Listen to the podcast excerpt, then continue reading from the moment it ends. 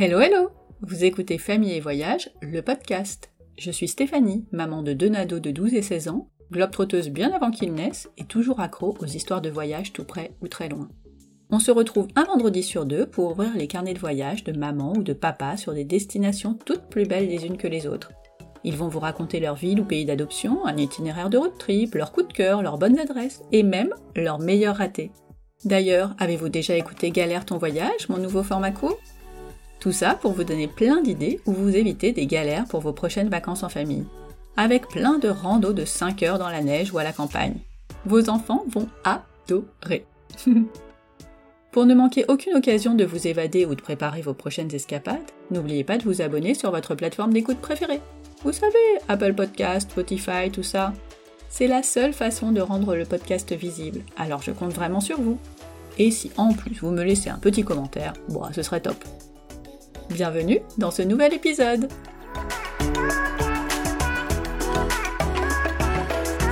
Sam et Julia ont adoré l'Islande quand ils y sont allés il y a 11 ans avant la naissance de leurs enfants.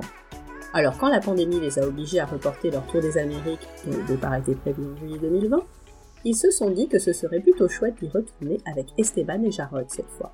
C'était également la destination rêvée pour tester leur 4x4 avant le grand départ. La famille a donc pris la route pour 5 semaines à travers... Eh ben non, je ne m'aventurerai pas à prononcer les noms des villes et curiosités islandaises, c'est tout simplement impossible. Ce que je peux vous dire en revanche, c'est qu'on va parler cascades, baleines, volcans, glaciers, fjords et même de Reykjavik, la seule dont je maîtrise à peu près la prononciation.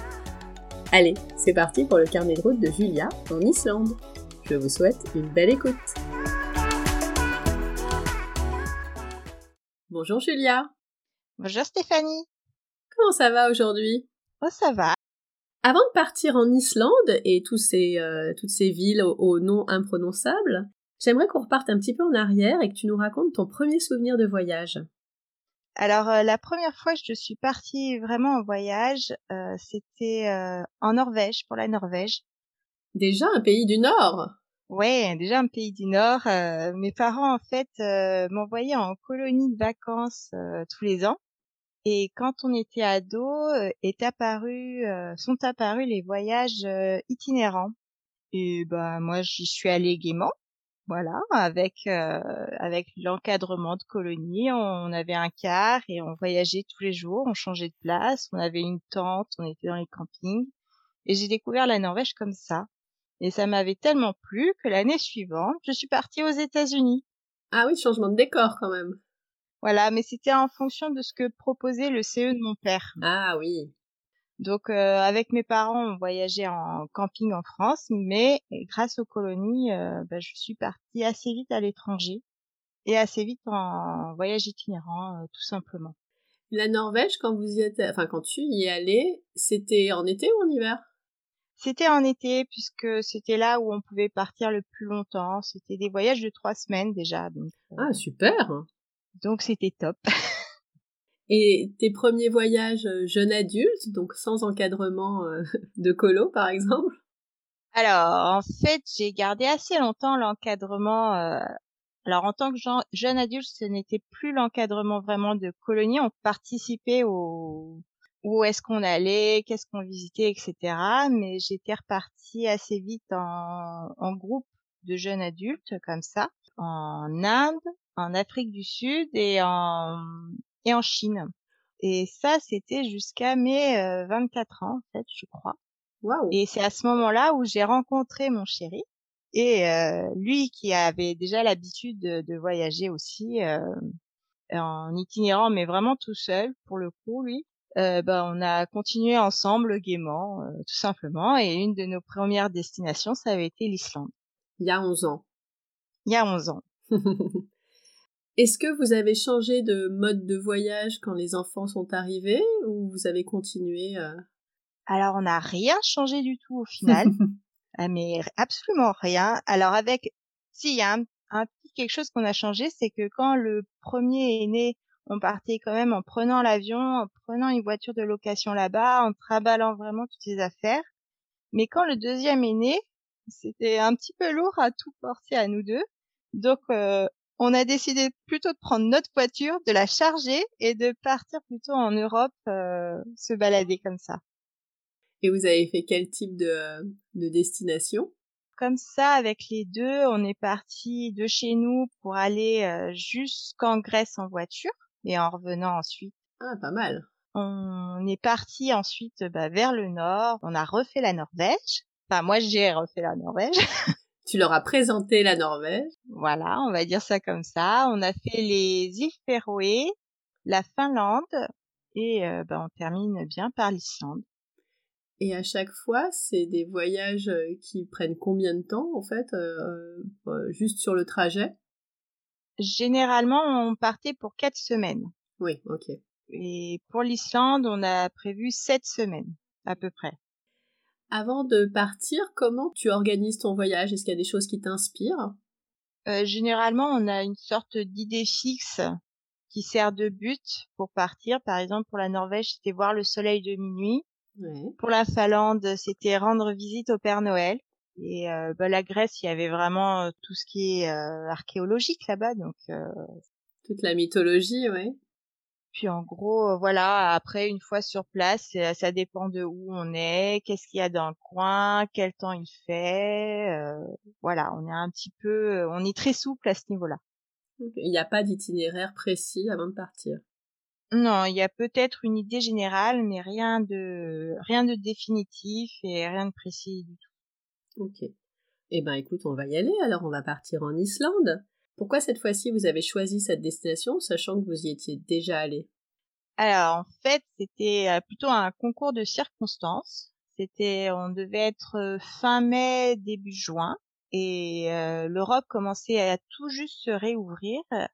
Et il se trouvait qu'il y avait encore de la place dans le bateau pour l'Islande, alors que d'habitude il faut six mois pour le réserver. Et au final, on s'est dit, bah, cette fois-ci, on a un 4x4 avec nous. La première fois, on n'avait pas pu le faire parce qu'on avait pris une voiture de location. On s'était cantonné à la route 1, qui faisait le tour de l'Islande.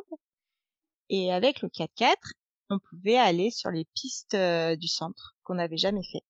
Ah, donc c'était pas une redite euh, complète. C'était, il y avait quand même de la nouveauté.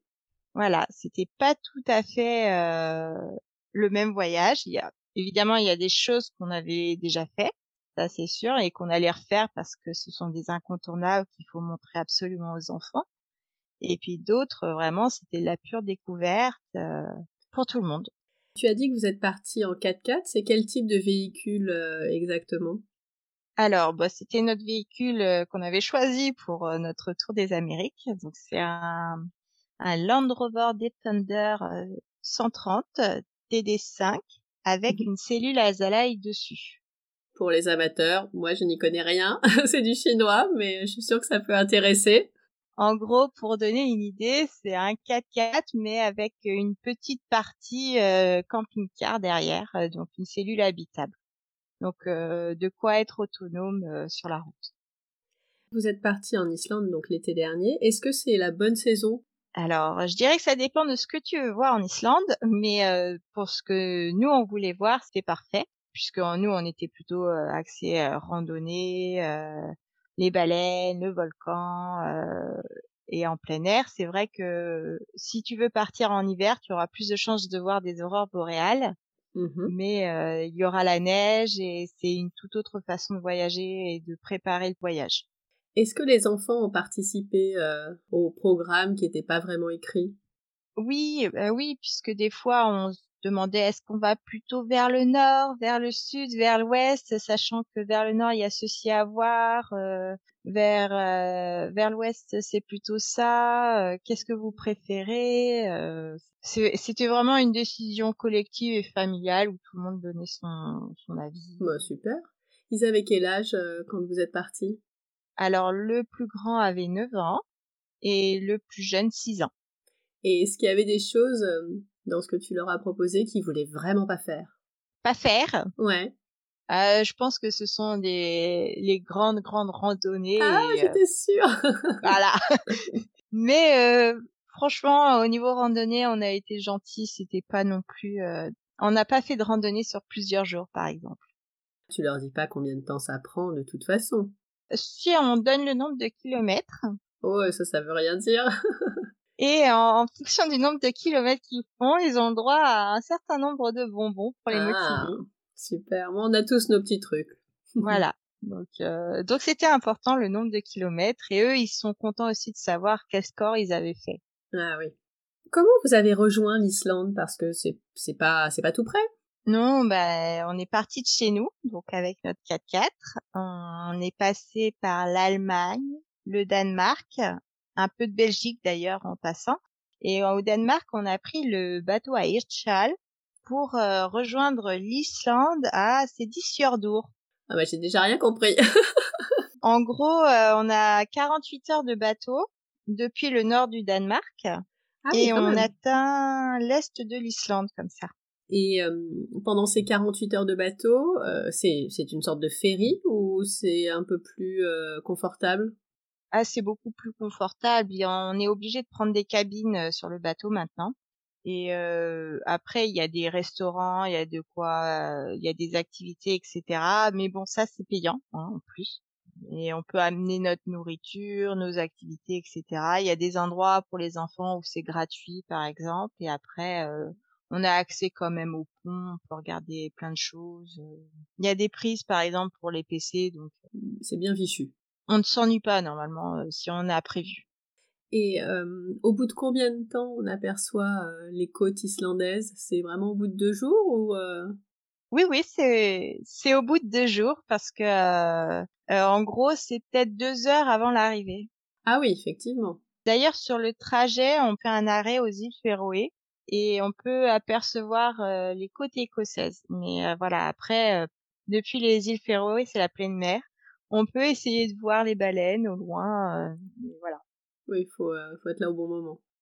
C'est ça.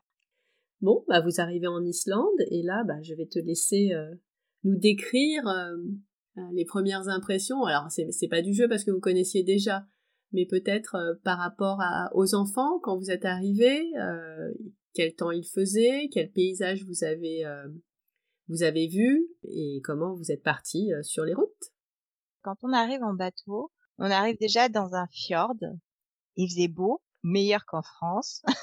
et sous le soleil, donc il y avait euh, vraiment, on entre euh, vraiment dans ce bras de mer avec les montagnes qui nous encerclent, avec de la neige et puis euh, au loin on voit vraiment le vert de l'Islande avec les rayons du soleil. C'était magnifique et comme c'est dans un fjord, c'est un peu encaissé. Donc c'est vraiment une entrée dans la montagne avec même pas quelques maisons parce que c'est vraiment tout petit. Les, villes islandaises sont vraiment petites. Ce sont plus des villages voir des lieux dits pour nous. Et, à partir de là, après, euh, la route s'étend et dès, qu'on commence à prendre la route, euh, on voit déjà les premières cascades, les premières neiges éternelles. Euh. c'était vraiment magnifique. C'était une bonne entrée en matière. Et puis du fait que le bateau qui était archi plein, d'un coup, tout le monde s'en va, on se retrouve vite seul après avoir été pendant 48 heures avec plein de monde autour de nous ça, c'est plutôt sympa. Ça, ça faisait, ça faisait du bien. Alors, quel itinéraire vous avez suivi? Comment vous avez démarré et qu'est-ce que vous avez euh, vu ou visité euh, au départ? Alors, d'expérience, on savait qu'en Islande, la météo, c'est super important. Parce que ça peut définir une journée totalement pourrie ou euh, pas du tout. il faut savoir que quand ça pleut, ça pleut vraiment. Donc en fait, on s'est basé euh, surtout sur euh, la météo, sur les prévisions météo pour savoir où est-ce qu'on allait, dans quelle direction générale on allait. Et par exemple, au début, on ne savait pas trop si on allait plus euh, vers l'ouest, vers le centre, ou plus vers le sud. Et donc, à force de regarder la météo, on s'est dit bon là, il prévoit trois jours de beau. Bah, on préfère attaquer les pistes du centre pour être sûr euh, de notre itinéraire plutôt que d'aller vers le sud-est où on connaissait déjà un peu et on se disait il y a moins de moins de choses à voir ou des choses euh, pas forcément les plus importantes pour nous. Donc euh, on a zigzagué un petit peu comme ça pendant tout le voyage. On a attaqué le centre pour remonter vers le nord, faire une boucle dans le nord pour repartir vers le centre, puis aller vers le sud, vers l'éruption du volcan, pour repartir vers l'est, pour repartir vers l'ouest et repartir vers le nord-ouest. Ah oui, d'accord. pour pour qu'on ait une idée, du nord au sud, en, gros, il y a combien d'heures de route si on fait tout droit? Oula, euh, ça c'est une bonne question parce que pour le coup, il n'y a pas de route. Ah, c'est pas tout droit. mais c'est pas tout droit, ce sont des pistes. Ok.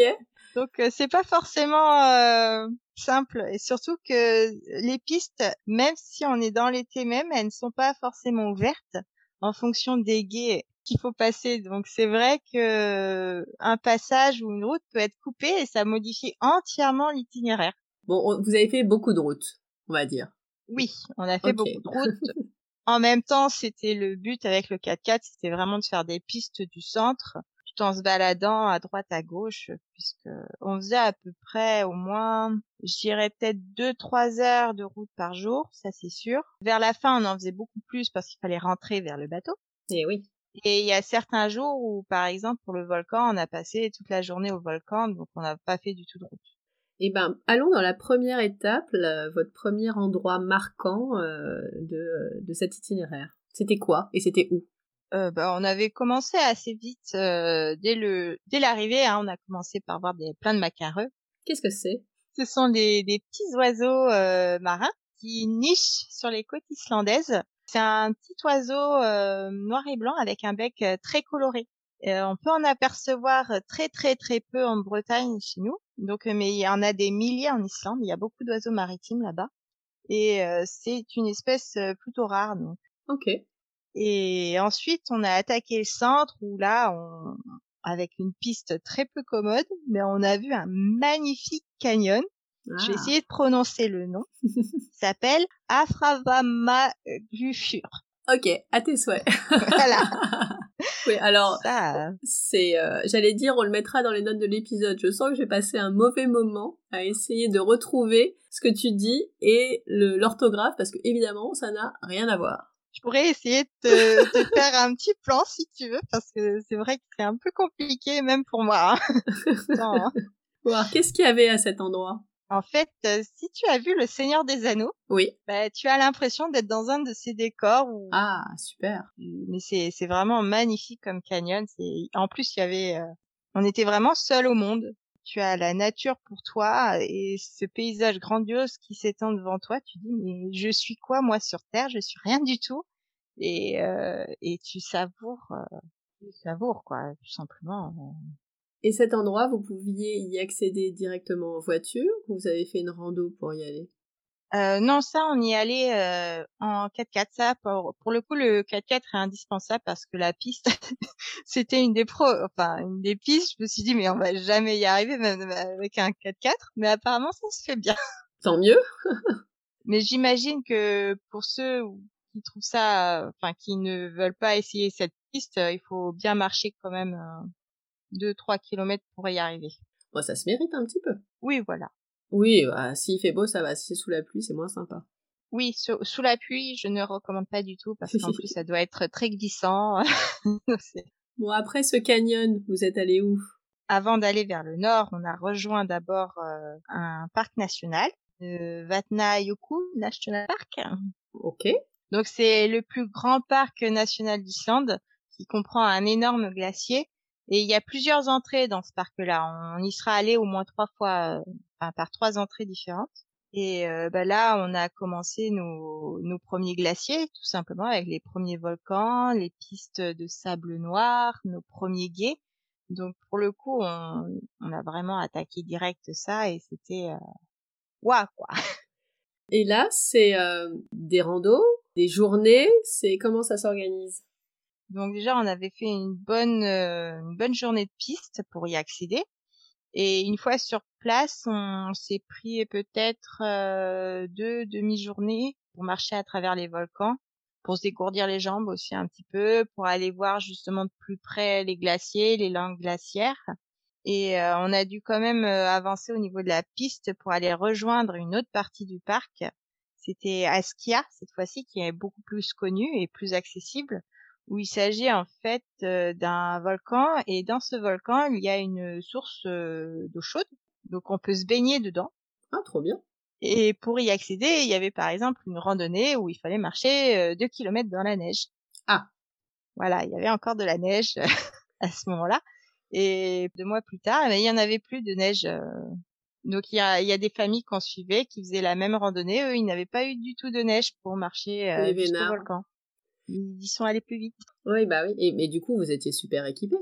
Ben, j'avais des bâtons de marche, mais après c'est une randonnée.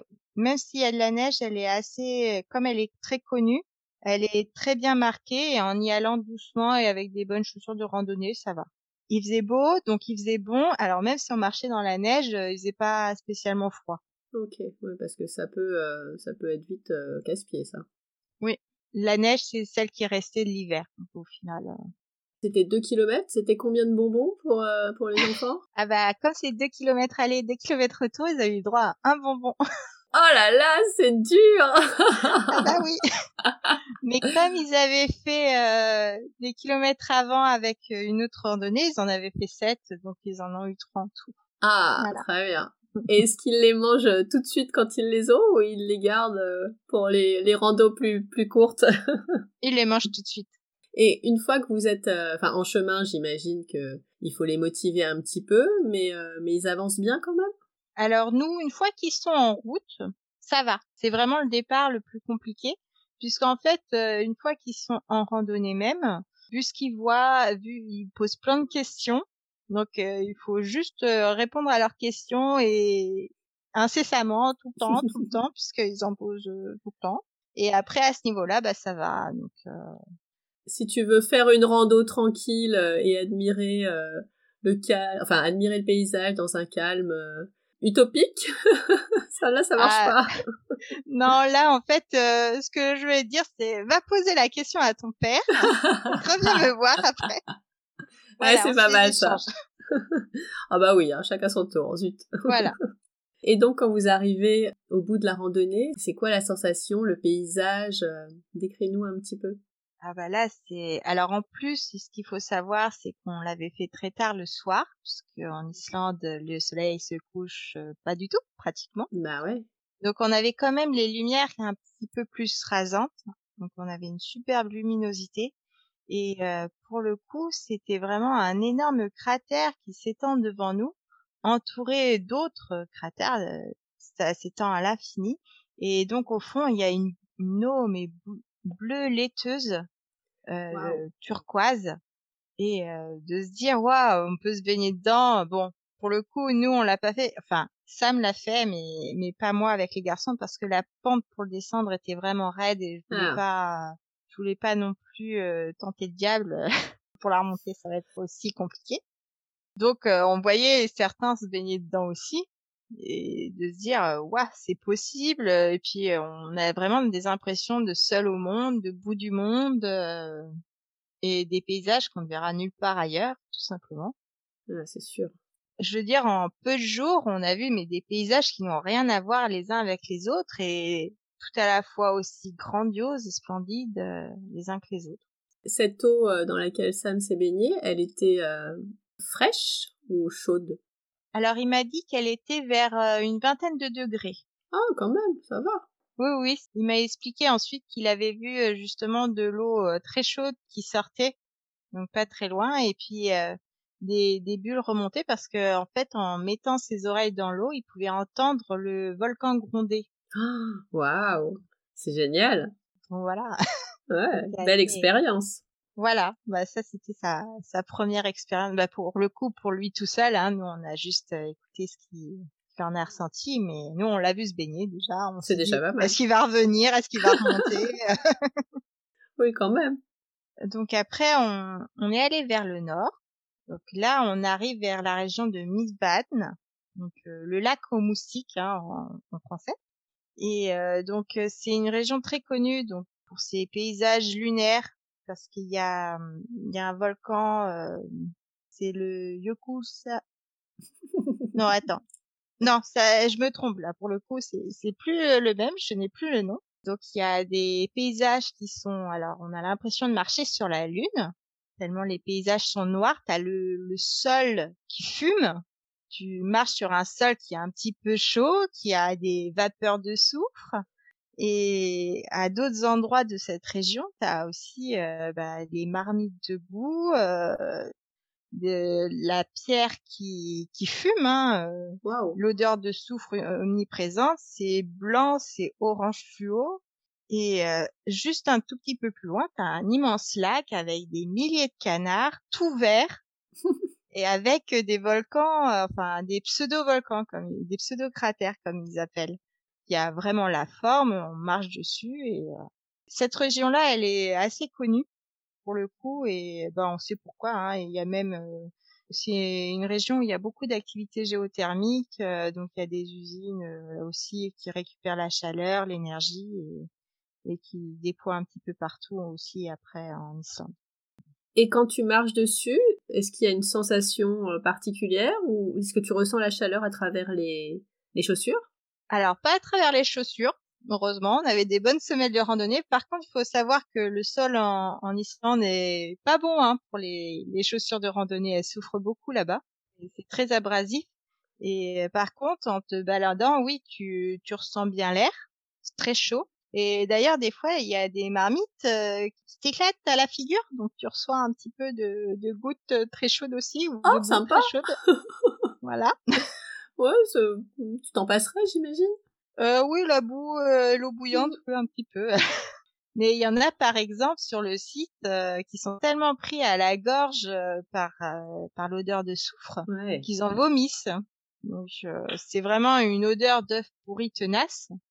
Après, euh, bah, plus ou moins selon les sensibilités, euh, on l'accepte ou non. Et les enfants, ils ont réagi comment? Oh, eux, pas de problème. Aucun souci. voilà, eux, ils regardaient ça, ils regardaient le sol, euh, ils étaient en train de jouer à cache-cache parmi les roches volcaniques, très bien. Donc, tout allait bien. bah, parfait. Et là, il y avait beaucoup de monde? Oui, là, c'est un des endroits assez touristiques en Islande. C'est pas le plus touristique, mais de plus en plus. Donc, euh, sur les sites euh, qui sont assez connus, euh, oui, il y a du monde. Là, on est moins seul au monde. À cet endroit-là, tu as dit que vous étiez resté deux demi-journées. Du coup, vous avez...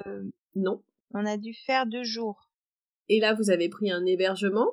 Non, toujours pas. Toujours pas. Est-ce que d'ailleurs, est-ce que vous avez pris des hébergements pendant que vous étiez en Islande ou vous avez utilisé que le 4x4 On a pris quelques campings, puis euh, souvent quand on pouvait, on demandait aux habitants si on pouvait juste euh, stationner là euh, s'il y avait un problème. Il faut savoir qu'en Islande, ça coûte très très très cher les hébergements.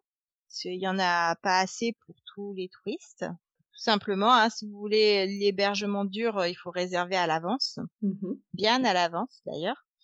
Et euh, après, oui, les campings, ça ressemble plus euh, à un champ où tout le monde se gare les uns à côté des autres. et souvent, les douches sont payantes s'il y en a. voilà. Ah ouais, d'accord. Voilà, on vient pas en Islande pour profiter vraiment de l'hébergement, sauf si, oui, si on est en maison d'hôte et que ça se passe bien. Mais dans ces cas-là, il y a un certain tarif et une certaine enveloppe à mettre euh, dedans. D'accord. Donc, euh, il faut, vaut mieux prévoir et venir avec sa maison. Voilà. Après, euh, oui, il y a beaucoup, par exemple, de cyclistes qui font le tour de l'Islande avec leur tente. Et pour eux, par exemple, au niveau de l'hébergement, il n'y a pas de souci. Ils peuvent mettre leur tente à peu près partout, sachant que bah, le lendemain, ils doivent reprendre la route. Ça ne pose pas de problème. C'est une façon de voyager. Faut le savoir, en tout cas. Oui, voilà. Et ça va dépendre vraiment de combien de temps on reste, comment on va en Islande, euh, si on prend un organisme ou non, euh, voilà. Bon, eh bien continuons notre chemin. On va où maintenant? Alors, on va encore plus au nord, vers Usavik. C'est une petite ville donc euh, qui est très réputée pour son whale watching. Alors, qu'est-ce que c'est que ça encore? Ah si, whale, c'est les baleines. Voilà. Oui. on avait bien calculé notre coup puisqu'on avait dit euh, ce jeudi il faut qu'on soit à Usavik pour faire le matin les balais parce que c'est la journée la plus belle de la semaine et que bah, pour l'observation en mer c'est quand même euh, vachement plus cool d'avoir une mer euh, toute calme et un beau soleil dehors que sous la pluie et le brouillard. Et là on a eu la chance d'avoir une baleine à bosse qui a sauté pendant une demi-heure. Une demi-heure, waouh! Une demi-heure à faire des plongeons, on n'avait jamais vu ça, on en avait fait beaucoup de whale watching avant, mais là, pour le coup, à chaque fois, on, croisait les doigts, les doigts en disant pitié, pitié que cette fois-ci, euh, on voit une baleine à bosse qui saute, et cette fois-ci, on l'a eu. Génial. C'était en gros le premier whale watching des enfants et bah ils en sont ressortis émerveillés quoi. et puis ils se sont dit mais en fait on en voit tout le temps des baleines, c'est rien de particulier. voilà. voilà, ça y est, ils sont blasés. et ça c'était lors d'une excursion organisée, j'imagine. Oui, en fait, il y a plusieurs compagnies à Usavik qui proposent ce genre de prestations. ce sont des anciens baleiniers, tout simplement, hein, qui se sont reconvertis dans le tourisme. Et en fait, euh, ils communiquent entre eux. Ils ont même une charte pour dire qu'autour d'une baleine, il faut pas qu'il y ait plus de trois bateaux, etc. il faut pas les approcher euh, de si près, etc. Et en fait, ils prennent des photos des baleines aussi pour les chercheurs, euh, pour savoir quelles baleines reviennent euh, dans le fjord, euh, ah, dans cette partie du fjord. Et là, il y avait du monde, j'imagine. Euh, pas trop, parce qu'on est vraiment beaucoup plus au nord. Et bah, pour y aller, donc nous, on avait choisi le matin, à la première heure. Donc, à part ceux qui avaient vraiment leur propre véhicule, qui sont venus dans le camping du Zavik, il n'y avait pas forcément grand monde. Et sachant aussi qu'il y a différentes prestations parce que nous on avait choisi un, un petit baleinier puisque on connaissait le bateau, on savait que c'était de taille raisonnable et humaine, qu'il allait pas y avoir trop de monde. Il y en a qui ont pris un Zodiac par exemple où ils sont même pas quatre ou cinq sur le Zodiac pour s'approcher et ils ont vu seulement qu'une ou deux baleines mais juste le dos quoi. Donc ils ont payé plus cher mais pas pour voir un aussi beau spectacle que nous. Voilà, ils ont voulu faire les malins, et bah tant pis pour eux. Et puis, par exemple, les bateaux qui font du whale watching à Reykjavik, ils sont beaucoup plus gros, donc on peut moins bouger sur le bateau, euh, il y a plus de monde. Donc euh, Usavik, pour le coup, euh, c'est pas trop mal puisqu'il n'y a pas tant de monde que ça sur le bateau. Et on peut réserver par Internet tu étais déjà allé euh, à cet endroit-là ou tu as découvert en, faisant quelques recherches que c'était le bon endroit pour aller voir les baleines? Alors, euh, on connaissait déjà, puisque lors euh, de notre premier tour d'Islande, pareil à Usavik, on savait qu'ils faisaient du whale watching, mais par exemple, en arrivant du bateau, y a, on a déjà reçu de la publicité d'un ado qui nous donnait les papiers pour dire oui, il y a du whale watching ici. Ça va, c'est assez connu. Hein. Et aussi là-bas, ils ont la, ils ont le musée de la baleine. Ah, très bien. Et généralement, ils ont des billets euh, liés, donc il y a une réduction. Et euh, donc euh, dans ce musée-là, il y a quand même le, le squelette complet d'une baleine bleue. Ah oui, c'est gros. Oui, oui, et puis il est complet, donc je crois qu'il y en a pas beaucoup d'ailleurs de, de squelettes complets de baleines bleues justement. Je ne saurais pas te dire, mais ça doit être hyper impressionnant. Oui, oui, quand même. Hein on est pas, on est petit, hein. oui, c'est ça. Et les, enfants, à côté de, de cette, euh, cet immense squelette, euh, ils ont eu une réaction particulière ou comme ils avaient déjà vu les baleines euh, sauter devant eux, ça leur a fait ni chaud ni froid? En fait, c'est eux qui nous ont demandé d'aller voir le musée de la baleine, puisque nous on l'avait déjà vu, hein, parce qu'ils voulaient en savoir plus sur les baleines après les avoir vues sauter. Super. Et justement, en voyant le squelette de baleine bleue, ils nous ont dit, bah, on veut en voir un, nous. Euh. on veut voir une baleine bleue, s'il vous plaît. Ah oui, bon, bah. Ah, c'est pas si simple. Voilà, c'est un peu plus compliqué. Bon, après les baleines, vous êtes allé où? Alors, on est descendu un petit peu par le sud en faisant euh, la route des, euh, des cascades. Hein on a enchaîné euh, les cascades avec un petit peu d'orque basaltique en randonnée pour aller voir la, la plus grosse cascade euh, en termes de débit de d'Europe, je crois, ou du monde, je sais plus. Bref, très très grosse. C'est euh, Détifos, je crois, voilà. Ok. Et en fait, euh, il y a énormément de monde pour le coup. D'un coup, on était au milieu de nulle part avec avec des routes de, de campagne, voilà. Et puis d'un coup, on a on atteint un parking digne de Disneyland pour la cascade. Ah. Donc on n'était vraiment pas tout seul et c'est vrai que pour le coup, oui, c'est une des plus grosses, oui, c'est impressionnant, mais j'ai pas trouvé que c'était la plus jolie non plus. Euh. Il paraît que c'est un des must-have à faire en, en Islande. T'étais un peu déçu. Bah, disons que les les deux trois qu'on avait vus avant étaient beaucoup plus jolies et puis celles qu'on verra par la suite après euh, beaucoup plus aussi. Comme ça, t'as pu comparer. Voilà, mais c'était sur le chemin, donc on en a profité. Euh. Vous avez fait votre journée euh, cascade. Voilà, c'était ça. C'était la journée cascade. Ensuite, on a terminé notre boucle de Midvan. On est redescendu dans le centre pour euh, rejoindre de nouveau le Vatnajökull National Park. Oui. de nouveau par la seconde entrée. Et là, on est vraiment descendu euh, bien dans le sud pour aller euh, vers le volcan en éruption. Alors, juste pour essayer de comprendre, ce parc, il est au milieu, il... c'est un passage obligé pour aller bah, là où vous vouliez aller. Pourquoi vous repassez dedans? Oui, au niveau des pistes, il n'y a pas trop le choix. C'est par là qu'il y a une piste qui va du nord au sud, euh, sans compter celle qui était donc fermée. C'est ce parc-là, on est obligé au final d'en faire un peu le, le tour. Enfin, il y a plein d'entrées différentes parce qu'on peut pas passer au centre. C'est vraiment un énorme glacier et euh, là, ça prend ouais, bien un quart de l'Islande. Ah oui, effectivement. Donc en fait, on fait plus le tour qu'on ne le traverse. Ok, je comprends. Donc vous le retraversez.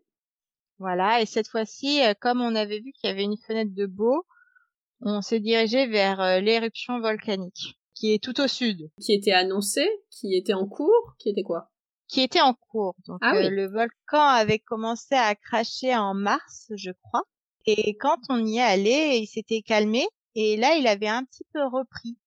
Donc on s'est dit, euh, c'est le moment ou jamais, il fait beau en plus, euh, on va, va tenter euh, de voir l'éruption en vrai. Bah ouais, carrément. Bah là, ça a été, on avait décidé d'ailleurs de faire une randonnée de nuit pour le voir la nuit et dans la pénombre, euh, en se disant oui, on va peut-être voir la lave, etc. Dans l'ombre, ça va être beau. Bah pas du tout, hein, Ah. on a grimpé pour rien. Oh mince on a grimpé pour rien. Parce que il a pas craché à ce moment-là, parce qu'il y avait... euh, Pourquoi c'était pas bien? Parce qu'il n'avait pas du tout craché à ce moment-là. En fait, faut savoir que c'est un petit peu cyclique. Mhm. Et euh, Sam suivait euh, justement euh, l'activité sismique euh, du volcan sur un sur son téléphone. qu'ils ont tout ce qu'il faut euh, pour suivre. Et là, il s'est dit ah bah ça va repartir bientôt. Alors on va tester ce soir. Si ça se trouve c'est cette nuit-là où il va repartir. Et puis non, hein. Et que non. Donc- Et vous étiez parti à quelle heure? Euh, on est parti vers 20 heures, je crois, quelque chose comme ça. Et donc euh, pour y aller, c'est 4 kilomètres en montée, bien sûr. Ah bah oui. Voilà, on avait pris tout ce qu'il fallait pour les enfants, les bonbons, les trucs. euh, on avait mangé avant, on avait pris les plaids parce que bah, c'est la nuit, on n'allait pas bouger, donc euh, le froid ça tombe bien vite hein, en Islande quand même. Et on s'était installé et euh, je crois qu'on est arrivé vers 22-23 heures là-haut pour avoir le point de vue et euh, au final on a attendu jusqu'à euh, deux heures et demie du matin euh, sans rien quoi. Ah là là. C'est long. voilà, c'était un peu long. Les enfants s'étaient endormis. On s'est dit bon, on va quand même redescendre, on va, on va les coucher, etc. Donc, euh, et là pour le coup, on a dormi sur le parking payant. euh, donc on, on s'est vite couché, on était complètement KO. euh. Ah bah ouais. Et puis donc avec le jour qui se lève euh, à 9 heures, on se réveille. Et puis là, bam, l'activité non sismique était partie. Ah zut Donc en fait, ce qu'on a fait, c'est qu'on s'est réveillé, on est reparti là-haut en se dépêchant. Là, c'est, euh, j'ai dit à Sam, oui, tu vas plus vite que moi, vas-y avec Esteban, vous verrez au moins la lave et tout. Et puis moi, j'y vais euh, plus lentement avec Jarod à notre rythme. Et on l'a vu, on a vu. Ah trop euh, bien Voilà, on a vu la la lave s'écouler, faire des rigoles. euh, et on y est resté toute la journée parce qu'en plus le temps était magnifique, il n'y avait pas un nuage en vue ah, et on a pu voir la lave s'écouler euh, et on a pu utiliser le drone pour faire des images et tout. C'était c'était magnifique. Waouh, superbe spectacle.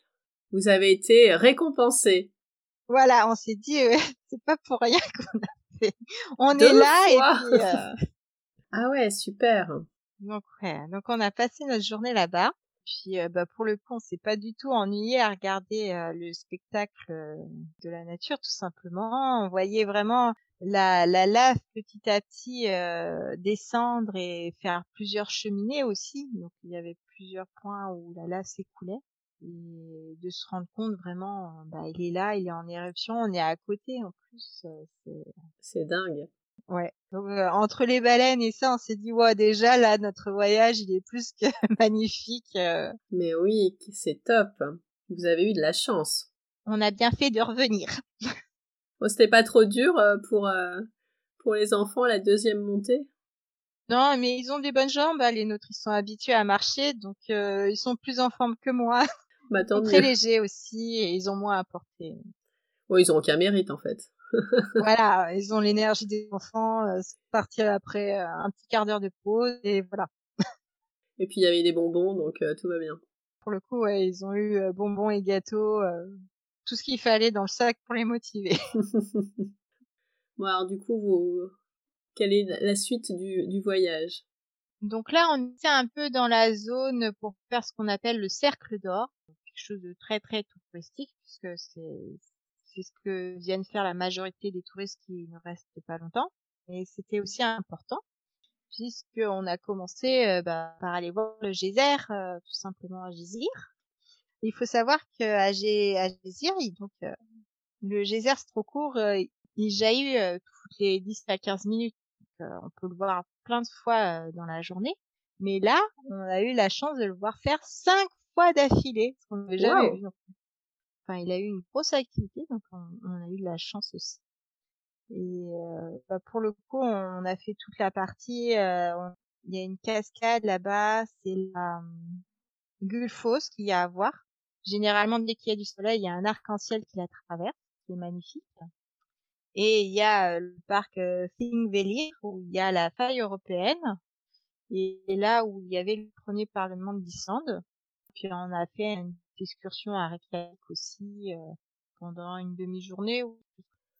Puis après euh, Reykjavik, euh, on est reparti vers l'est. Pourquoi vous êtes resté qu'une demi-journée à Reykjavik? Puisque c'était une ville et donc il y avait rien d'intéressant, en tout cas par rapport à ce que vous recherchiez? Nous, on recherchait plus les paysages, etc. Et euh, au final, Reykjavik, euh, oui, bah, c'est une grosse ville par rapport au reste de l'Islande. Et il y a énormément de touristes par rapport aux habitants. D'ailleurs, ça se sent dans le sens où euh, quand on voulait se rendre euh, à la à l'église, à la cathédrale, donc qui est faite euh, comme si c'était un des orgues euh, de basalte, bah le, le type était vraiment désagréable en disant Ah. non, euh, sortez, c'est pas maintenant. euh.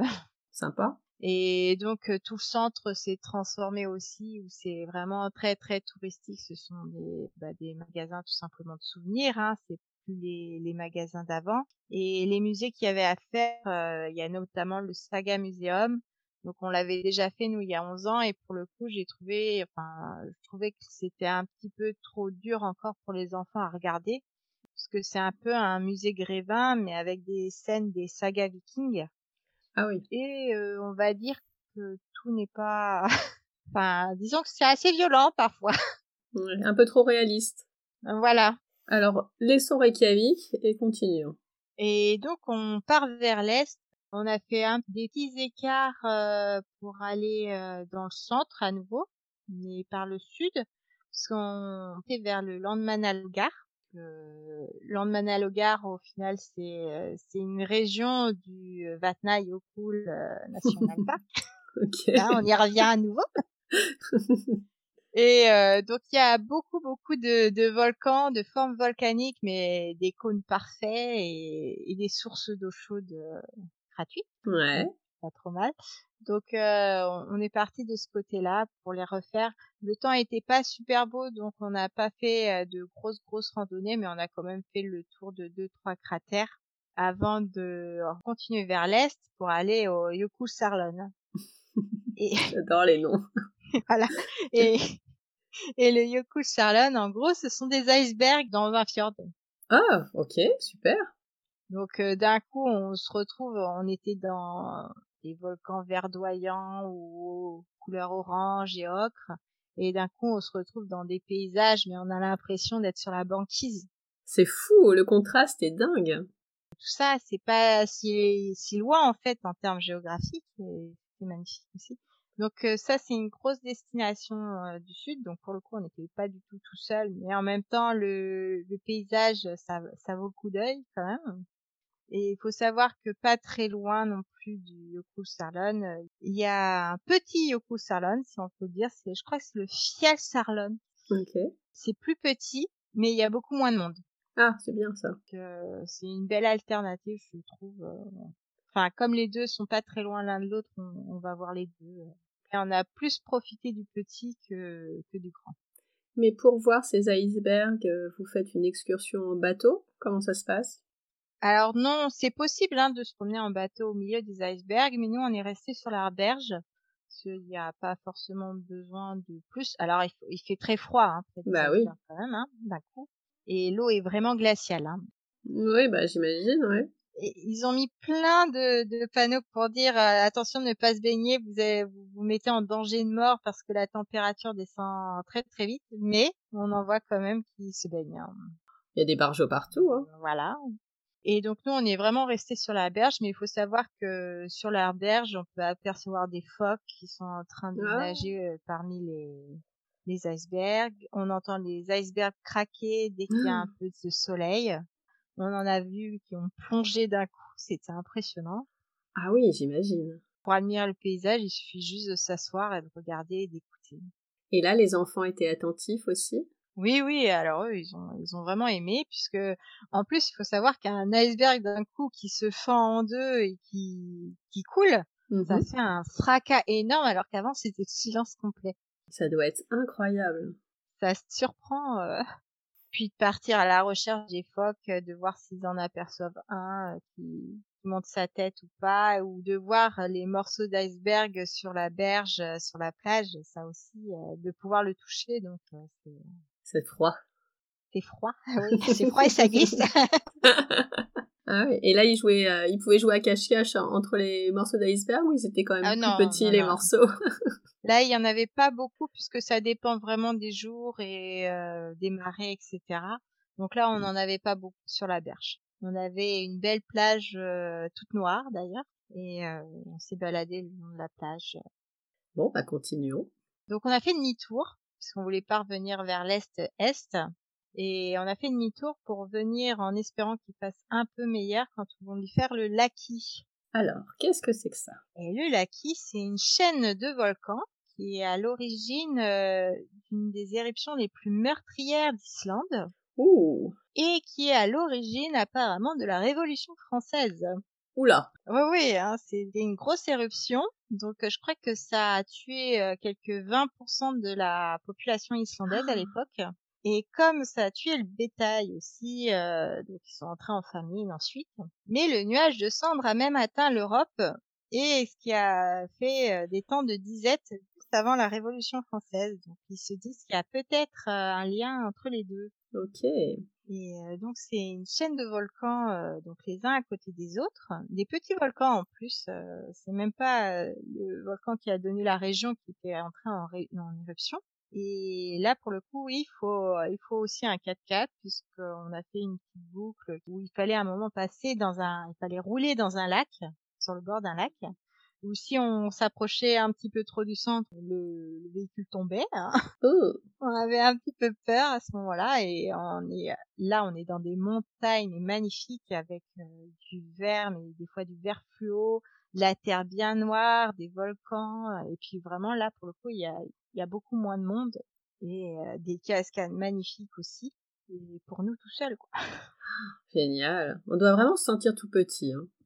Oui oui et puis on se dit mince mais la nature fait des choses incroyables Oui, et puis incroyable dans, dans un seul pays. euh, Voilà, oui, c'est vraiment une nature mais superbe dans qui est très bien préservée pour le coup, sauf euh, bah, là où il y a vraiment beaucoup de, de tourisme, Bah oui, évidemment. etc. Ils en ressentent les effets là actuellement, mais sinon c'est vrai que c'est très bien préservé et pour eux c'est très important de la préserver aussi. Donc c'est là où on voit tout un paradoxe entre euh, économie du tourisme et, Eh oui, et l'envie de, de préserver la nature. pas C'est facile. pas forcément facile. C'est vrai que dans les endroits où on est seul, mais euh, on la savoure, on n'a plus envie de bouger, on a juste envie de s'asseoir et de, de l'observer euh, toute la journée. Et après, vous allez où? Après, euh, donc, on va vers une petite péninsule ouest, au nord de Reykjavik, Et en fait, dans cette péninsule, c'est là où il y a un, un volcan assez célèbre qui s'appelle le Snæfellsjökull. Mhm. Et en fait, il est célèbre parce que euh, Jules Verne l'a pris dans son voyage au centre de la Terre. Ah, Voilà, c'est son point de départ du roman. Et là, cette petite péninsule, c'est un mélange donc entre un énorme volcan glacier et des falaises abruptes. Et je saurais pas dire, mais il y a plein d'autres petits volcans. C'est très ensoleillé euh, et c'est moins moins rude que ce qu'on avait fait au Laki. Et euh, là, on a aussi accès à des plages, des sources d'eau chaude, mais à taille vraiment euh, bah, campagnard, je dirais presque. Il y a, y a moins de monde déjà. mhm. Et euh, on a grimpé au sommet de plusieurs volcans qui sont qui sont assez faciles d'accès d'ailleurs. On a fait des randonnées par beau. Et en se baladant euh, comme ça au détour, hop, on a eu droit à un renard arctique dans nos Oh pattes. C'était la surprise pas du tout euh, pas du tout prévue quoi. Bah, c'est sûr, oui. Et il était sympa, le renard euh? Oui, oui, en fait, c'était un grand renardeau. C'est ceux qui quittent le la famille là, puisqu'on est à la fin de l'été, pour commencer à chercher son propre territoire. Ah. Et puis il était pas du tout farouche, euh, il cherchait à manger tranquille, il avait pas peur du tout. euh, Waouh. on a pu le suivre quand même euh, un bon quart d'heure. À partir de là, bah, les enfants se sont plus intéressés aux renards et ils disaient mais où est-ce qu'on peut en apprendre plus sur les renards? Et on s'est dit bah dans les fjords du Nord-Ouest, eh ben, il y a un musée du renard, donc on s'arrêtera là-bas euh, sur la route après. Ah, génial. Comme ça, on peut vraiment euh, continuer le voyage tout en les intéressant. Et Mais oui. dire que ensuite, en, en remontant euh, donc vers les fjords du Nord-Ouest, bah, on en a vu plusieurs chaque fois. euh, Enfin, il y a des soirs, hop, on a vu un renard comme ça, puis a deux qui ont commencé à jouer sur la route. Eh ben, donc c'était des rencontres surprenantes qui ont ponctué le voyage. Et là, on arrive vraiment au, au fjord du Nord-Ouest, mais c'est magnifique là-bas. C'est encore plus magnifique parce que tout a été magnifique jusqu'à présent. Bah disons que là, il y a vraiment pas de monde. Ah, C'est, euh, moins que moins. Voilà, il y a moins que moins, c'est très peu peuplé aussi. Et en plus, il faut savoir qu'ils ont construit des euh, tunnels qui facilitent l'accès à plusieurs grandes villes, enfin à la grande ville. Donc ça fait que si on fait la côte, et ben la côte elle est délaissée, donc il y a personne. Donc là, en fait, on fait vraiment le, le tour de chaque fjord, mais euh, à chaque fois c'est 100-200 kilomètres le fjord, donc euh, Oui, c'est long. c'est très découpé. Et pareil, là, on a des plages. Alors, on a eu une plage de sable rose. Oh, On a eu euh, des plages de sable blanc avec des eaux turquoises. waouh. Et on a des falaises magnifiques. Alors, normalement, elles étaient pleines de macareux, mais ils étaient pas là quand on est venu. Ça arrive, mais euh, on s'est arrêté. euh, on en a vu quelques-uns. Mais comme euh, après, on était plus tourné vers les renards à ce moment-là, c'était pas très grave. Ok. bon, et, ce, et donc vous êtes allé au musée du renard? on est allé au musée du renard et on a appris plein de choses dessus. Alors, les musées en Islande, c'est pas nos musées à nous, hein, c'est vraiment tout petit. Hein. Ouais, c'est bien pour les enfants. C'est c'est très petit, c'est c'est très factuel et il faut dire qu'en Islande, le renard n'est pas aimé. Il est vu comme un nuisible Ah. parce qu'il peut s'attaquer aux moutons, la principale source de nourriture des Islandais. Et en fait, ce, ce musée, j'ai essayé de sensibiliser au fait que bah, ailleurs dans le monde, les renards arctiques étaient en voie de disparition, alors que pas en Islande. Et les propriétés surprenantes de l'animal, euh, donc euh, qui peut résister quand même à moins 70 degrés. Hein. Ah oui, quand même. Donc et puis ce justement euh, ce musée-là, euh, il recueille les renardeaux orphelins. Quand on y avait été, il y avait un bébé, un petit renardeau encore qu'ils allaient bientôt relâcher. Waouh, c'est super. Et tu l'as dit, ils les relâchent après, donc ça c'est chouette. oui, oui. Et euh, mais du coup, le temps où ils sont là, les enfants ont pu euh, l'approcher ou ils sont quand même à, à distance? Faut savoir que les renards sont très curieux. Euh, donc il y avait juste une- un grillage entre les enfants et le renard, et le renard venait euh, près des enfants, hein, il leur a léché le doigt, euh, Trop mignon. voilà. Et ensuite, en fait, il les relâche dans la réserve qui est vraiment tout au nord de l'Islande, où là, ils n'ont pas le droit d'être chassés. Et cette, cet endroit-là, en fait, n'est pas du tout habité, et on ne peut s'y rendre qu'en été. Et on n'a pas pu le faire. Il faut savoir que là, euh, quand on était dans les fjords du Nord-Ouest, il nous restait quatre jours pour nous rendre de l'autre côté de l'Islande. Ouh là là là là, ça fait juste, oui. voilà, pour prendre le bateau du retour. Les enfants étaient un peu déçus? Non, parce que bah eux, ils avaient vu le renard et puis euh, c'est vraiment une expédition hein, pour se rendre tout au nord puisqu'il faut prendre un bateau. Donc euh, peut pas y aller facilement comme ça. Donc, il nous aurait fallu une bonne semaine, euh, ne serait-ce que pour ça. Eh ben, tant pis, une prochaine fois. C'est ça. Du coup, vous avez pris le chemin du retour? Oui, bah là, on n'avait pas trop le choix.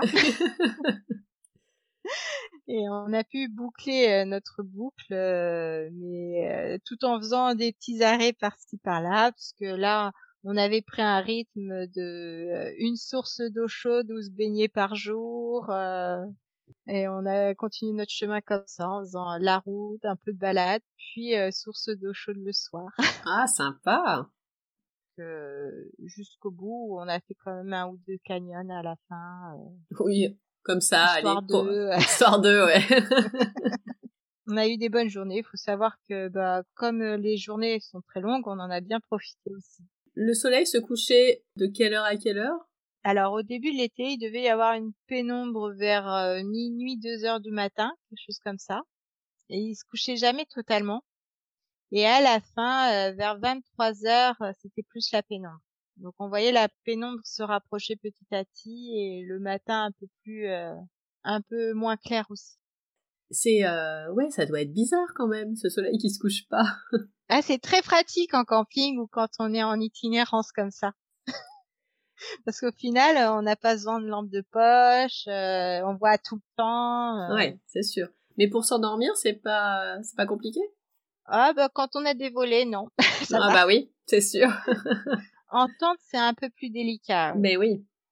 En tente, c'est vrai que puisqu'on avait fait des pays du Nord avec les enfants en tente, c'est un peu plus difficile de trouver le sommeil, que ce soit nous ou eux. Mais, mais bon, quand on est fatigué, au bout d'un moment, on dort. C'est ça, on s'habitue à tout. Mmh. Bon, les hébergements, on a compris, euh, c'est pas ce que vous avez euh, découvert le plus. En revanche, en, termes de nourriture, c'est quoi les spécialités islandaises? Vous en avez goûté, j'imagine? Oui, oui. Alors, euh, ce qu'on a goûté, c'est c'est surtout le skir. C'est le yaourt islandais. Donc, on en trouve en France. C'est pas tout à fait pareil. Hein. On a on a pu tester mais on va dire que c'est c'est assez bon marché là-bas le ski. Ok. Euh, on avait déjà goûté euh, du poisson séché, euh, ça se mange. C'est pas ce que je préfère le plus, mais ça va quoi, ça a testé une fois et si on n'aime pas, bah voilà. Après, on n'a pas goûté, on n'a pas fait de mouton ou quoi que ce soit. Et on n'a pas fait non plus le fameux requin faisandé ou on n'a pas goûté de la, la baleine, mais ça ah! c'était plus par éthique. Voilà. J'aurais pas fait non plus.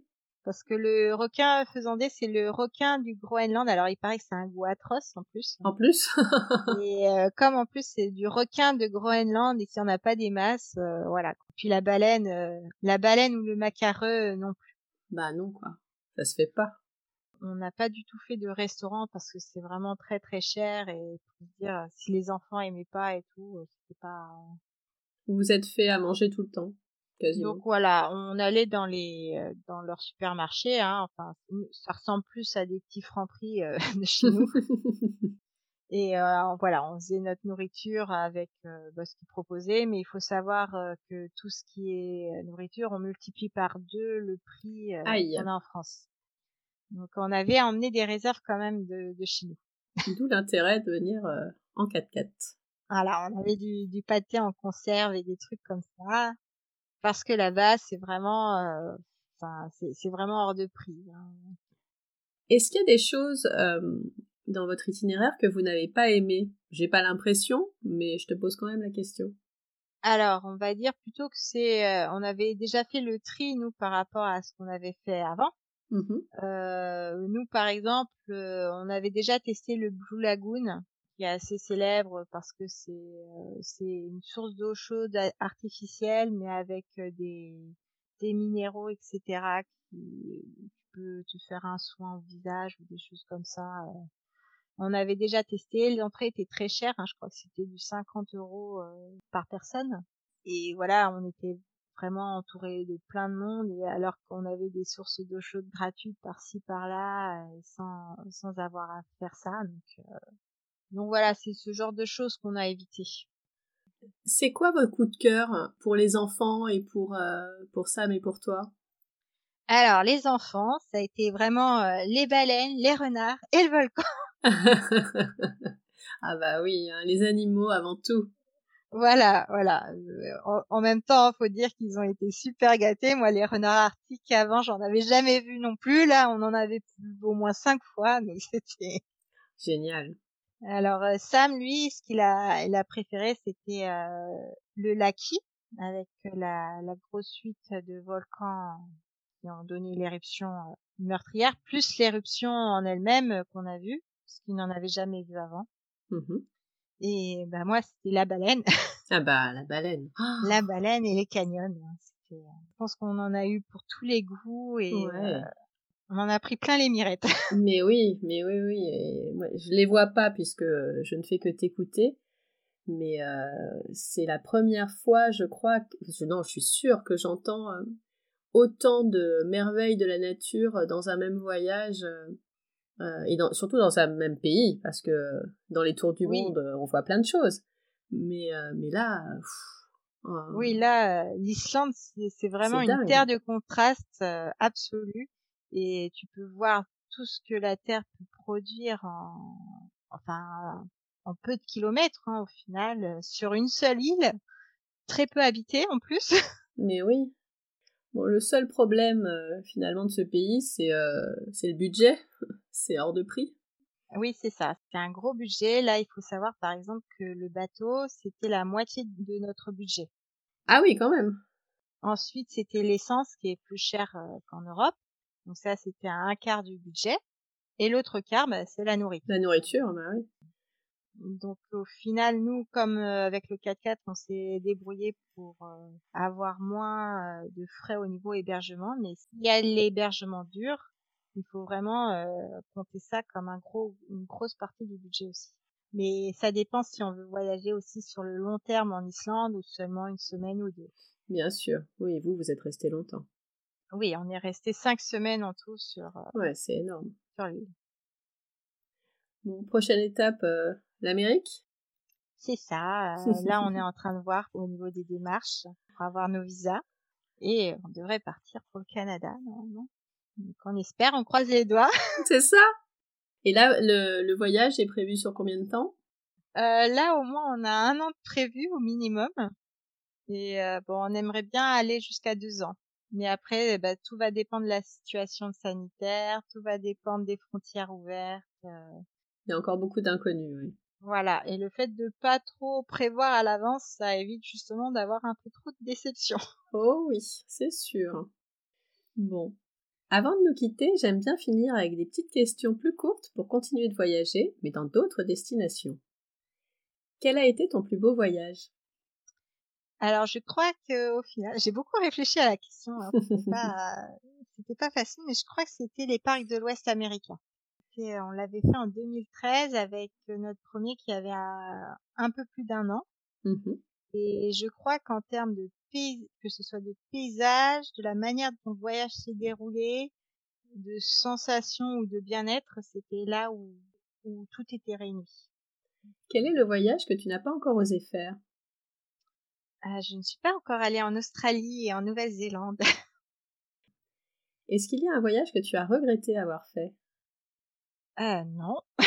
non, pour le coup non, puisque chaque voyage a été euh, propice à, à des découvertes, euh, à de l'apprentissage, euh, quoi que ce soit, même si euh, de temps en temps il y avait des mauvaises expériences, au final, quand on regarde l'ensemble, ça s'est bien passé, donc voilà.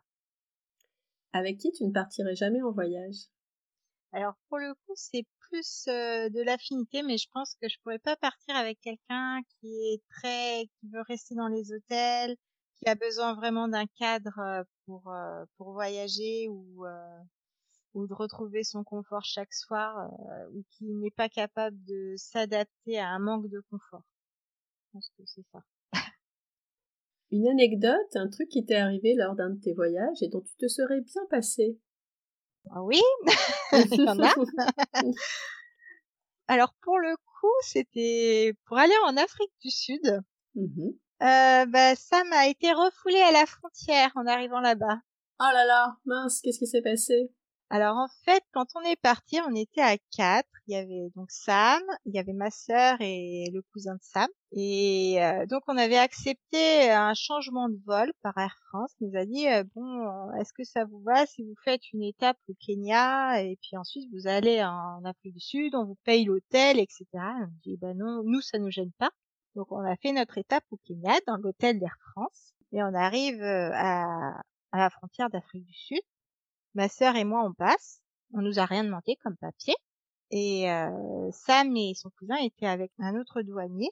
Et celui-là, il avait demandé le carnet de vaccination jaune. Et on s'est dit, mais c'est quoi ce papier?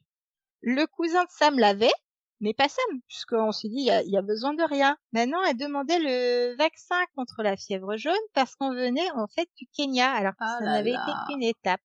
Et donc on voit Sam partir ailleurs avec un douanier. Nous on avait passé la frontière. On dit mais qu'est-ce qui se passe?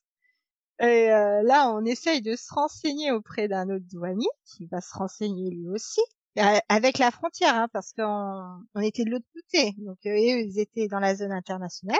Il nous apprend qu'il est parti en prison. voilà, la prison de la douane. dit mais où est-ce qu'on peut le joindre? Parce qu'en plus on n'avait pas de téléphone portable à l'époque. Et donc euh, là, à me voir pleurer, etc. il dit bon, je vais l'appeler pour vous, tenez, parce qu'on n'avait pas de monnaie en plus du pays encore, parce qu'on n'avait rien fait, on venait d'arriver. donc il appelle le numéro. Je peux parler à Sam qui dit oui, bah en fait ils veulent pas que je passe la frontière, je vais voir comment je peux m'arranger, etc. Euh, toi, tu dois essayer de contacter cette agence dans l'aéroport euh, pour voir un petit peu, pour garder un contact parce que c'est eux qui me gardent, etc. Ok. Nous, donc nous, on essaye de de trouver l'agence. En plus, j'étais euh, parmi les trois, j'étais celle qui parlait mieux anglais. Euh, Sam parlait beaucoup mieux anglais que nous, donc euh, on s'est vraiment débrouillé comme on pouvait. Et en fait, euh, il nous a, on a trouvé l'agence qui nous ont expliqué. Moi, je faisais la traduction et tout, c'était un vrai bazar. Et ils nous ont expliqué que ce qu'ils proposaient comme solution à Sam, c'était qu'ils prennent un billet pour le Botswana pour revenir ensuite en Afrique du Sud et passer la frontière. Parce que là, on lui demandera rien. Voilà, c'est ça. Et euh, donc nous, on a dormi dans l'aéroport à l'attendre. Oh là là. Et donc, il a fait l'aller-retour. Il a fait l'aller-retour et en plus, lui, son aéroport là-bas fermé, donc il s'est retrouvé euh, tout seul durant la nuit. Euh. Et il se rendait compte de la euh, du ridicule de ce qu'il demandait ou? Bah l'agence, j'imagine que oui. Après, je sais que le douanier qui avait fait la, enfin, qui avait montré que Sam n'avait pas son son carnet jaune, s'était fait taper sur les doigts parce qu'il savait que c'était un vol en provenance de France. Bah oui. Et qu'ils avaient fait du zèle. et malgré tout, euh, il n'a pas eu le choix. Oui, parce que en fait, une fois que la décision est actée, c'est acté. Et, ah, tu peux pas revenir en arrière. Voilà. Et donc, le, le coût de cette euh, joyeuseté? Oh, Je sais plus, mais je crois que c'était à 300 euros. Un truc ah, quand même. voilà. Euh, enfin, l'aller-retour et... Et donc, vous l'avez attendu combien de temps? Parce que je me rends pas compte des distances. En fait, on a vraiment passé la journée et la nuit dans l'aéroport et il arrivait le matin, le lendemain matin à 9h, donc euh, ça faisait un peu 24 heures. Quoi. Je dis ouais, pour commencer le voyage, c'est bien ça. C'est sympa, ça s'est mieux passé après? on a eu quelques autres petites galères, mais rien de cet acabit-là non plus. Euh. C'était vraiment. Euh, déjà ce voyage-là, on avait eu des problèmes déjà pour nos billets parce que la compagnie avec qui on avait pris les premiers billets avait mis la clé sous la porte ou des trucs comme ça. Donc, euh, puisque le, euh, la compagnie libyenne, donc le pays était en guerre ou un truc comme ça. Bref. Vous aviez été bien inspiré. voilà, ce voyage-là, on y allait jusqu'au bout quand même. C'était beaucoup d'émotions pour commencer, mais après on s'est dit, on y va jusqu'au bout, on va profiter à fond. Et voilà. Et vous étiez resté combien de temps? Quatre semaines, je crois, celui-là. Ah oui, donc ça va, vous avez eu le temps de vous en remettre. Oui, et en plus, euh, c'était Sam qui avait toutes nos réservations aussi. Ah bah oui. Sinon, c'est pas drôle. La voiture, les parcs nationaux, tout. bah heureusement que ça s'est bien fini. Oh oui, heureusement. Hein, parce que... Hmm. c'est pour ça que l'un dans l'autre, je me suis dit euh, bon, euh, les, les, parcs de l'Ouest américain, c'est peut-être là où ça s'est le mieux passé. Pas trop de stress, donc voilà. Votre prochaine destination en famille? Donc bah là, pour le coup, on prépare vraiment notre tour des Amériques comme on peut. Donc normalement, ça devrait être ça. Quelle destination aimerais-tu découvrir sur le podcast? Alors, bah, j'ai réfléchi et je me disais, bah, l'Australie, la Nouvelle-Zélande, le Japon, ça, ce sont des choses qui me plairaient bien puisque ce sont des pays où je ne suis pas allée. Le Japon, j'ai déjà, mais pas l'Australie et la Nouvelle-Zélande. Ouais. Le Japon, mais pour le coup, je sais pas trop comment euh, je me projetterai là-bas parce que c'est vraiment une culture tout à fait différente et la façon de voyager ne doit pas être du tout la même. Et euh, bah, l'Australie, euh, ouais, ça c'est vraiment le grand voyage aussi qui me tente beaucoup après euh, après le tour des Amériques. Sam a promis de m'y emmener. Sam, si tu nous écoutes. voilà. Bah, lui, il a déjà fait le tour de l'Australie pendant un an. Donc... Maintenant, il faut faire avec tout le monde. Voilà, c'est ça. Il m'a dit oui quand les enfants seront un peu plus grands. Oh, bah voilà, les enfants oui, sont bah, ils sont grands là, c'est bon. Allons-y. Bon, bah voilà, après l'Amérique, c'est acté. Australie et Nouvelle-Zélande. C'est ça. Dernière question. Si nos auditeurs te cherchent, où peuvent-ils te trouver? Alors, on a un blog qui s'appelle euh, Poudre d'escampette, mmh euh, On a une page Instagram aussi, donc pareil, euh, underscore poudre d'escampette underscore. Mmh et on a une page Facebook aussi, euh, bah, poudre d'escampette, je crois, ou poudre d'escapette, il me semble, parce que c'était déjà pris. Je mettrai tout ça dans les notes de l'épisode. Merci beaucoup, euh, Julia, pour ce très chouette carnet de route islandais. Ah, merci beaucoup à toi d'avoir proposé. Ah, c'était euh, génial. J'adore toute cette nature. Ah bah là, il faut y aller hein pour. C'est ça. Ça donne envie et puis euh, ne serait-ce que boire de l'eau d'Islande, respirer son air, c'est c'est franchement euh, c'est fabuleux. Merci beaucoup et à bientôt. À bientôt. Merci encore à toi. Merci d'être resté à l'écoute jusqu'au bout. Vous n'avez pas tout noté? Pas de panique. Toutes les informations sont dans les notes de l'épisode sur le blog famille et voyage avec un s.com slash podcast. Vous avez des questions? Vous voulez ouvrir vos carnets de voyage sur le podcast? Eh ben on se retrouve sur Instagram, à famille voyage underscore blog. Underscore, vous savez, c'est le tiré du bas. Pour développer le podcast, il n'y a pas 36 solutions. J'ai vraiment besoin de vous. N'hésitez pas à partager, à vous abonner sur Apple Podcast ou votre plateforme d'écoute préférée et à laisser un commentaire. Ça ne prend que quelques secondes, mais ça change tout. Alors je compte sur vous. On se retrouve dans deux semaines pour un prochain épisode. D'ici là, prenez soin de vous, inspirez-vous et créez-vous de chouettes souvenirs en famille.